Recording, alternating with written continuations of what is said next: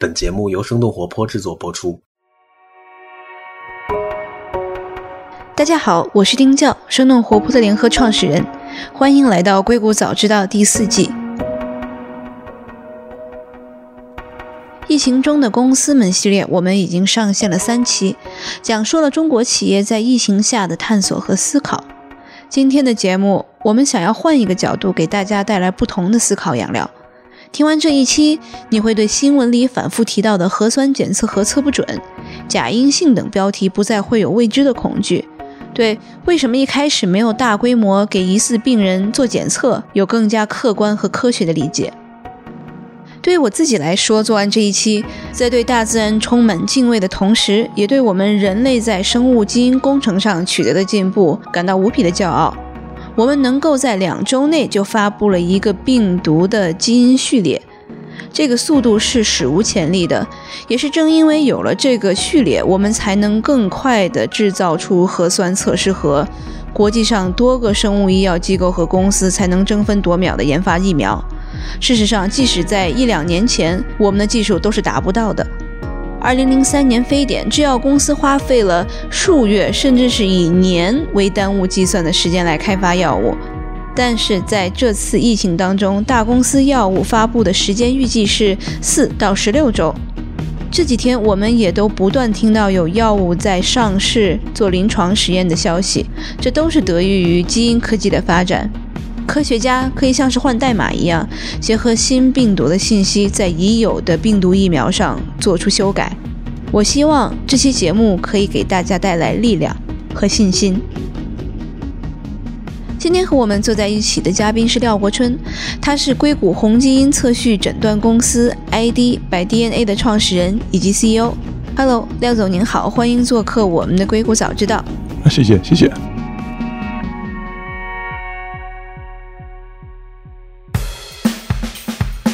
欢迎来到生动活泼传媒旗下《硅谷早知道》第四季。这个世界因科技创新而巨变，那就请和我们一起在最前线观察科技创新所带来的变化、影响和机遇。呃，您先介绍一下您的公司吧。呃，我们公司呢，主要就是通过这个红基因组测序和分析来做这个感染检测。呃，为什么要通过这个红基因组的方法来做呢？就是说，呃，在这个感染方面呢，其实传统的检测呢一直有呃一些局限性。比如说，呃，PCR 的话，它就非常非常的特异性。PCR 是什么？PCR 就是说这个链式，呃，就国内现在所所说的试剂盒核酸检测试剂盒，都是基本上都是指这个 PCR。呃，PCR 的话呢，它要求就是你要呃设计一个探针，这个探针的话呢，就是说它它具有很高的特异性，就是说跟你的这个要测的这个序列。非常匹配，所以说它这个好处是呢，就是说 PCR 现在目前来说比较能够做的比较快的，呃，但是呢，它这个特异性就会很高，就是首先你得知道你要查什么，所以说对于比如说对于这个 coronavirus 来说，PCR 还是一个蛮适用的一个方法，因为就是说如果你想知道是还是不是的话，但 PCR 也有它的这个局限性，就是说，呃，因为就是说你要设计这个探针完全匹配这个呃被测的这个序列，如果比如说它有突变，或者说你对它的序列不是很完全了解的话，这个 PCR 的探针有的时候就不会有那么高的效率。现在不是大家说，其实只有百分之三十到五十的这个确诊，是不是也是因为这个里面？这个里面对这个里面其实原因很多，有有不少原因，不就完全是 PCR 这个探针设计的问题。就是说 PCR 探针设计是一方面，早期的话呢，就是说我们对这个病毒的了解还有限。呃，现在目前只是根据一些 published 的这些数据呃序列来来设计的探针。呃，这样的话呢，就是说这些探针是不是都能够完全把它们呃找出来？这是一方面，就是从设计的方面来说。另外一方面，就是说从这个试剂盒的角度来说，你质检是一个很重要的过程。当然，目前情况下，因为这个没有这个时间，所以说肯定会有些试剂盒的质量呃会有不一样。这是这是从这个试剂盒的角度，但是其实还有一个也很重要的原因，就是说这个核酸提取。因为不管你再好的技术、再好的检测、再好的探针设计，如果你核酸提取的没有提到的话，你是肯定是看不见的。呃，尤其是这是一个 RNA 病毒，呃，如果对于这个早期病人他的这个核酸，就是我们通常说这个 viral load，就是说他这个病毒的量很少的话，核酸提取呢其实也是蛮有挑战性的。呃，还有一个就是采样的位点的问题，一般来说最好是从感染位点采样。这次这个呃 coronavirus 来说呢，就是说可能最好的位点是这种，因为它是感染肺部，就是肺泡灌洗液可能是最好的，但它是一个侵入性的采样方法，所以说并不方便。呃，还有一个就是说，比如说痰液和上呼吸道，但就说这些就不够理想。所以说这个我因为就取决不同的病人，也有不同的这个这个情况。对，所以说这三方面都有原因吧。明白明白。所以再再回到您的公司这一边是，就是再回到呃公司这边的话，就是说我们是通过这个红基因组，就是早期的时候呢，就是测序的这个成本很高，测序成本很高的时候呢，对它的应用就比较有限。但是呢，就是说因为现在这个技术的发展，这个测序的成本已经降了很低很低了。就是说如果我们可以，比如说不考虑测序成本的话。如果我们把病人的样品拿过来，呃，不加区分的测里面所有东西，呃，不管是病毒也好，细菌也好，真菌也好，我们人也好，啊，动植物也好，它都微生物，它都有这个核酸。所以说，你可以把这个核酸提取出来以后呢，就不加区分，不加选择性的测序。测完了以后的话呢，事实上你就相当于把这个病人的样品数据化了，转化成了通常我们是上百万、上千万或者更多的这个 DNA 序列片段。这个时候呢，就是变成了一个计算问题，就是说你能不能从这些序列片段里面找出来这些序列从哪儿来的，从人还是从微生物来的，然后哪些是有可能治病的。这样就需要您有一个很大的一个病毒或者是 DNA 这样的一个库了，对吧？对对对，因为你不知道里面是什么东西，所以说你就需要去跟所有东西做比对。这就是红基因组早期的时候就说啊，这是一个挑战，因为对这个计算上要求很大。就说我们可能会用上百万、上千万的这个序列去和这个上百万的 reference 去比对，同时要在短时间内能够出结果。这才只是第一方面。第二方面就是说，我们人身上会带大量的这个菌。带菌的话，你比如说鼻腔，它就会本来就会有很多这个呃呃微生物，包括细菌啊、病毒带菌者，但不代表你生病。但这个时候就是说，你怎么知道哪些是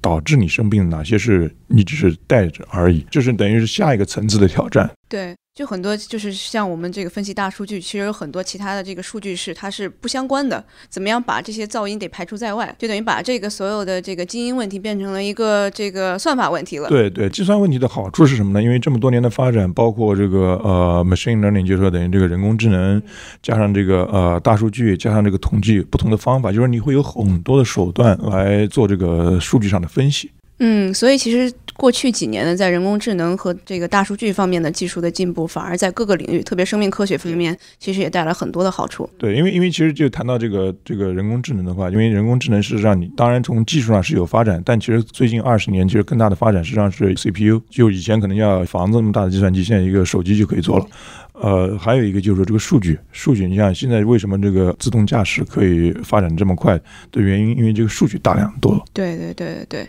我知道您之前其实已经在一些流行病的案例当中有做过一些，就是服务过他们这样的一些案例吧？对，能不能给我们介绍一下这应用呢？对，应用其实呃，因为这个红基因组就可以同时检测很多微生物，最大的应用就是说你在常规检测的同时，也可以去监控一些，比如说像这个 coronavirus，在这个流感季节的时候。你怎么知道这个病人是得流感，还是一般感冒，还是说是这个新的 coronavirus？因为那个时候会涉及到人会上千万，呃，你就不可能说把每个东西都送到疾控中心去检测。这个时候就会看得出这个红基因组方法的优势，因为我们可以同时检测很多病菌，比如说 SARS 啦，或者是这种呃新的 coronavirus。这样的话，你并不需要很专门的去看一样东西。是可以在这个商业应用了吗？还是还是在这个实验室的阶段？呃，现在其实已经在商业应用了。像我们这个，比如说针对呼吸道的这个感染的检测，我们一七年底，实际上和我们的这个合作实验室，在美国一个比较大的这个检测实验室叫 ARUP，跟他们已经推出了，但是并没有做很多的商业推广，因为主要还是在跟医院啊、医生啊做一些联合研究，会了解哪些病人更适用这个新的技术。呃，现在的话呢，我们呃去年年底开始，实际上已经在美国开始进行商业推广。嗯，所以这个一般来说的话，是对一些这个复杂的这个病情的病人，因为可能像是有的人他同时感染了很多东西，他就是症状可能是体现出来是比较类似的。呃，说个说个题外话，像我们这个看的这种豪斯医生，最后这个出来其实是可能三个病同时在一起。嗯嗯，不完全是。早期的时候，因为是这样，这边这边就谈到是一个这个成本的问题，就是说如果成本很高的，比如说像我们当时早几年刚推出这个检测的时候是两千美元。一般来说，你肯定会先用其他的一些检测方法。如果实在找不出这个致病原因，你再去用这个两千块钱的检测。但是就是说，现在我们已经把这个价钱降到，在美国的话，就是跟这个传统的叫 standard of care 差不多的这个价钱。在美国的话，像住院病人的话，你在医院里多待一天，其实就是呃最少几千美元，甚至上万美元的这个对医院来说的这个这个 cost。所以说，从这个角度来说。替这个医疗系统节省的钱已经远超过你去再多多试验可能几个不同的对对药会有对，因为因为这个时候就是说这个时间上你节省了，所以说现在我们看到很多医生是医院就是说他做传统的检测，同时去定我们的这个新的检测，因为这个成本现在已经大幅降下来了。然后其实商业保险其实也慢慢的可能会加进来。这里面不太一样，就是美国的话，这个住院病人他们就一般是 under 这个 DRG。第二季的话，就是说它是一个等于医院和这个保险公司谈好的一个定价，针对某一个病种。在这种情况下，就是目前来说，我们我们的事实上所有的检测都是几乎是百分之百被保险 cover 的。嗯嗯嗯。对对，住院病人来说。对，所以其实是对医院和对病人来说都是一个很好的一个检测手段。对，其实光从这个节省的时间上来说，对医院来说，实际上就是节省了很多的这个成本。嗯嗯嗯。所以它的这个检测的时间大概有多少？就比如我我提供了我的这个 DNA 的样本，然后再是要送到您的这个实验室吗？还是？呃，目前来说还是受限于测序的速度，因为这里面有两方面，一方面说这个文库制备，包括你这个提取样品啊，然后啊制备文库，这本身要花一定的时间，然后测序要花一定。的时间，所以目前来说，我们可以做到保证是三十六到四十八个小时，但是这里面还有很多提升的空间。我觉得应该在不久将来，我们可以提升到二十四个小时。很多技术，包括比如说像 PCR 快速 PCR，它是可以做到几个小时或者甚至一两个小时出结果，但那是你拿到样品立刻就做。很少有医院说是拿到样品立刻就做，它因为它本身这个流程还有时间，有的时候它要等着样品一起做，所以说这个时间没有那么快。我知道，好像就是您之前是在寨卡病毒的时候，也是帮助几例，然后是美国这边的患者是检测出这个不同于大这个医医生本身检测出来的一些这个结果，不完全其实也其实也不是，我们当时因为当时。Zika 病毒是这样的，就是 Zika 病毒的话，当时已经流传一阵子了，然后但是正好有一例，呃，是等于是美国第一例这个成年人死亡的病例，呃，正好是在这个盐湖城，所以我们是跟这个犹他大学的这个医生一起合作的。哦，其实很多疾病啊，就是说它的症状有的时候是类似的，所以医生往往根据这个它的症状来先呃判断一下它是什么病。因为刚开始的时候，他们认为它可有可能是这个 dengue，应该叫登革热吧。我们实际上是后来是完全想回答两个问题，一个是就是说，因为以前没有这个成年男性呃致死的这个例子，我们想看一下，就是说这个他是不是真的是因为 Zika，还是说他是有并发症？红金组的另外一个好处就是说，呃，其实这个也慢慢会改变我们以后对这个感染的这个这个看法。因为传统上我们通常都是说感染是被一个病菌感染，但事实上，这个感染还是一个蛮复杂的过程。呃，可能更多的情况是综合性的，就是说你的这个被一到两个感染，同时跟你本身的这个微生物组群啊相关性，还有你自身的免疫系统啊，所以它都是相关的。所以当时我们想回答的问题就是说，它是不是有并发症？所以我们当时做了做了它的血清，从测出来，呃，除了这个。Zika 没有别的病毒，对，所以我们基本上可以确认它是一个呃 Zika。红金组就是说它的好处就是说，因为像比如说 PCR，一般来说只能回答出啊是还是不是，但是呢并没有更多的信息。红金组的话，因为你是测序嘛，测序以后你尤其是如果能够重建它的基因组以后，你就能够看到更多的信息，包括这次像早期这个 coronavirus，也是通过这个测序得出来它的这个基因组。所以当时 Zika 也是我们重建了它的基因组，跟这个数据库里的其他的已知的这个 Zika 比对的话，发现它的这个病人身上的和他曾经去过那个地方采集的样品非常非常接近。所以说这个从另外一方面来说，这也是红基因组在这个叫做流行病监控方面的一个很大意义，就是说你不仅能够发现，而且早期发现，而且你可以知道它从哪儿来的。嗯嗯，因为我知道当时是 Zika 病毒，它其实在南美已经大概可能流传了有快一年的时间了。因为这个不是说是很容易，也不致死不高嘛，因为是婴儿是孕妇这样子这样来的。包括这个埃博拉病毒，其实一开始也好几个月的时间，大家也都不知道是什么东西。其实反而这次这个冠状病毒其实是对反应很快，其实这也是说明了，因为这个测序能够告诉你究竟是呃哪一个东西，对。所以这个其实是不是未来的市场空间还是蛮大的？很多新技术其实就是一个成本的问题。对，如果你太贵的话，就说你的应用就会非非常有限。我们现在的价钱实际上也比某些 PCR panel 已经要便宜了，就是说这个成本已经降到一般民众可以负担得起的。当然，这个美国和中国的情况不太一样，呃，国内可能还会需要再有一些时间。所以这个主要成本是在哪一块？是人员的这个成本仍然是在跟这个，就是包括这个文库制备，包括这个测序。但现在这个测序的成本已经降了很多了。再往后的话，这个测序的成本就会慢慢变得不是主要的了。因为这里面就谈到你，比如说样品，样品要如果要从实验室、医院送到我们中心实验室的话，这本身这个有个邮费的问题。其实慢慢的话，你会看这个所谓 shipping 的 cost 也就会变得变大了。所以说测序现在慢慢的已经开始降下去了，包括就是说我们现在把这个分析的成本也降低了，因为这不是呃相辅相成的，就是说你成本降下来以后，你的这个量就会上来，量上来上以后就会进一步导致成本下降。而且尤其另外一方面的话，啊，包括在美国的话，就是说经过这么多年。大部分就是我们看到的很多这个医疗系统、医生啊、医院对用红基因组或者说通过测序的方法来检测感染，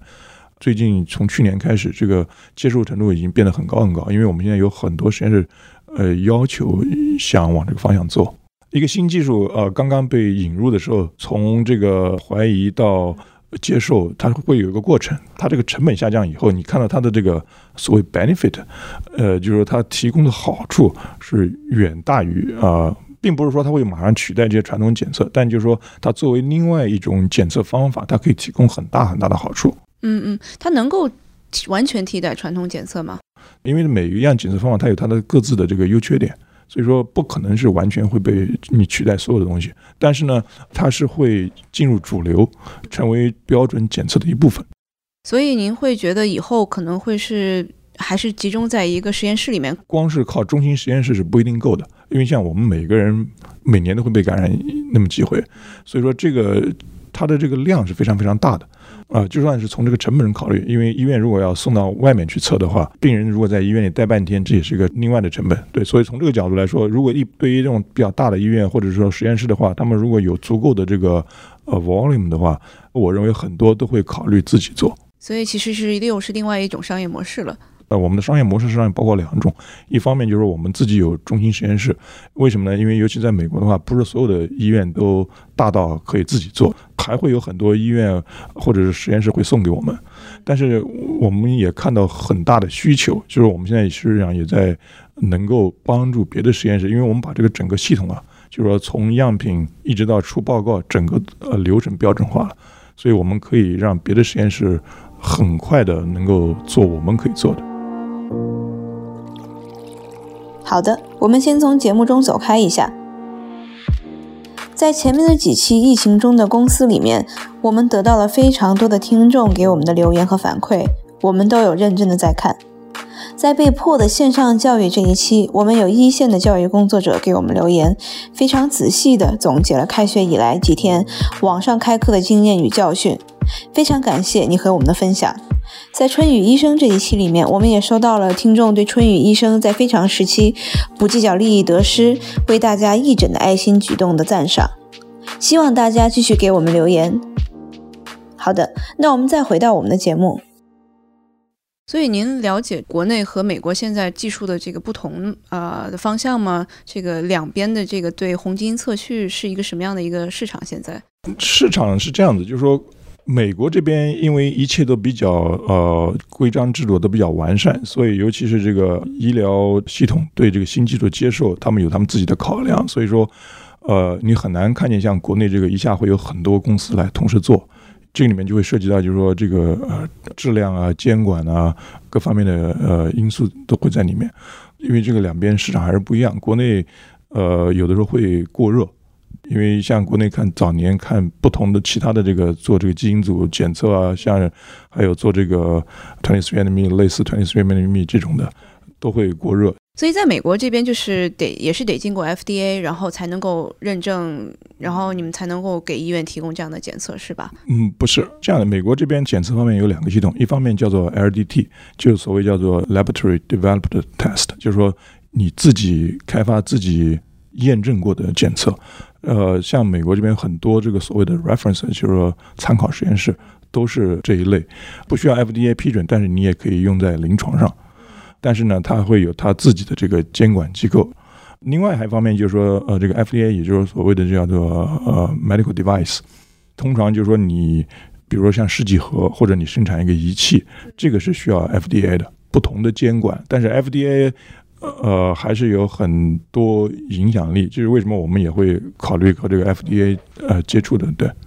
还有一个就是，我想谈到这个红基因组，就像刚才我们前面讲的红基因组这个呃，怎么保证这个质量的问题，几个方向。第一就是说，呃，因为红基因组的话不仅仅是分析，所以说你这个样品制备其实很重要。呃，如果就像讲说核酸，如果你们提取不到的话，你是肯定看不到的，因为你连这个核酸都没有，不管你怎么去测序，你是肯定是看不见的。所以说，这个针对不同的样品，你怎么去优化，呃，这是一个很重要的过程。另外还有一个就是说，这个内标非常非常重要。内标其实就是相当于，就比如说像我们现在做的话呢，我们实际上就在这个病人的样品里面，我们放进了，呃，我们自己生产的，呃，我们知道有多少的微生物，而且是活的微生物。但这个微生物是不一般是不会在人身上出现的。但是呢，这个因为你放的进是一个活的微生物的话呢，它就会呃经过你的所有流程。所以说这个时候你就会知道，如果你比如说你放了内标以后，你查不到内标的话。那就说明你这个某个环节出问题了，因为内标从一开始就在里面，所以说它的经过的所有环节我们都可以监测。对，然后另外还有一个就是说，就谈到这个量的问题，因为从这个感染检测方面来说，感染医生会想知道三件这样的东西：第一就是说你是什么为什么感染；第二你的抗药性有没有什么抗药性；第三个就是说量。为什么就就谈到我们刚才说的，就是我们身上带很多菌，但并不一定就是导致我们生病，但这个时候跟它的量就有关系。所以这个量是一个呃是一个很重要的呃标志，没有这个内标的话，你很难去定量。对，因为这个人身体有太多各种各样的这种细菌、病毒、微生物了。对对，所以把这个怎么样能够分辨出来，这最后的这个质量是是是病人或者是医院要采购这样的这种呃解决方案的时候要考虑的。这个就谈到这个前期的问题。嗯，谈到分析的话呢，在这个分析上面也也有不少这个需要注意的地方。一方面，比如说。你的这个数据库啊，如果不够全的话，也会导致一些错误的这个这个分析结果。比如说，如果我们测测人的序列，但是你的数据库里没有人的这个基因组，只有猴子的，那这个人的是一定会被嗯 map 到这个猴子上面去，因为它两个相似度已经很高很高了。就像我们谈到这个 coronavirus，它跟这个类似的这个 SARS 病毒只有百分之八十的近似度。如果你有一个百分之九十几的，你肯定会搞错的。对，这就是这就是说你的数据库要很全，所以说这里面就是说，如果数据库不够全的话，这是为什么我们是建了一个很全很全的数据库，主要原因就是为了就是说，因为你可能会搞错，因为就是说，如果你只有人的病菌的话，那因为你只会去报人的病菌，即便它不是病菌，对，这是一个很大的问题。另外还有一个就是说，这边会涉及到就是说，有些这个测序的这个序列是从这个比较保守的位点来的，这个保守的位点的话，它可能会在很多病菌里都有，但这样的话，它这个信息量就会很低。为什么说我们说这个 PCR？大家现在就是说为为什么用 PCR 这个试剂盒呢？就是说它这个探针设计的时候呢，它要比较特异性很高，所以你看见这个信号，你就知道认为这是阳性。所以说这个是同样的道理。你做红基因组分析的时候，就你不能只只只看你有多少个这个片段被检测到了，还要看这个片段是从哪儿来的，因为它的它的信息量是不一样的。对，有些是可能从比较这个呃所谓这个唯一的这个去那个位点来的，它的信息量就会高很多。有些从那个保守的位点的，但是从保守位点可能从可能和从上百上千的不同的病菌，他们都会呃有类似的这个片段，所以说信息量是不一样的。对，所以这是另外从分析上另外一个挑战。所以刚才您说的，国内现在也开开开始有很多公司在往这个方面在做，所以国内现在有各种监管吗？国内呃，至少是我的理解哈，因为现在国内还是没有。正式的所谓 LDT，所以说第三方检测应该还是都是还是属于归这个呃所谓 CFDA 管，因为技术的发展永远是比监管要快嘛，这里面就还是有有一定的这个灰色的地带。对，呃，像是这个基因库的话是。大家都是通过自己跟其他的这些可能临床慢慢积累的呢，还是有什么样一个？呃，两方面的。一方面来说，比如说大部分的这个原来的这些序列都是在这个公共的这个数据库里面，但是公共数据库有它的局限性，因为公共数据库的话，并没有人去专门去看公共数据库里面的数据的这个正确性啊，或者说，对，所以说这个就是你不能够直接拿来用的。所以说，我们其实做了大量的工作，去把这个公共数据库里面的这些序列重新要所谓 re-annotate 一遍，重新解释过，重新看过。对，这这是一个要需要一个很大的工作量。国内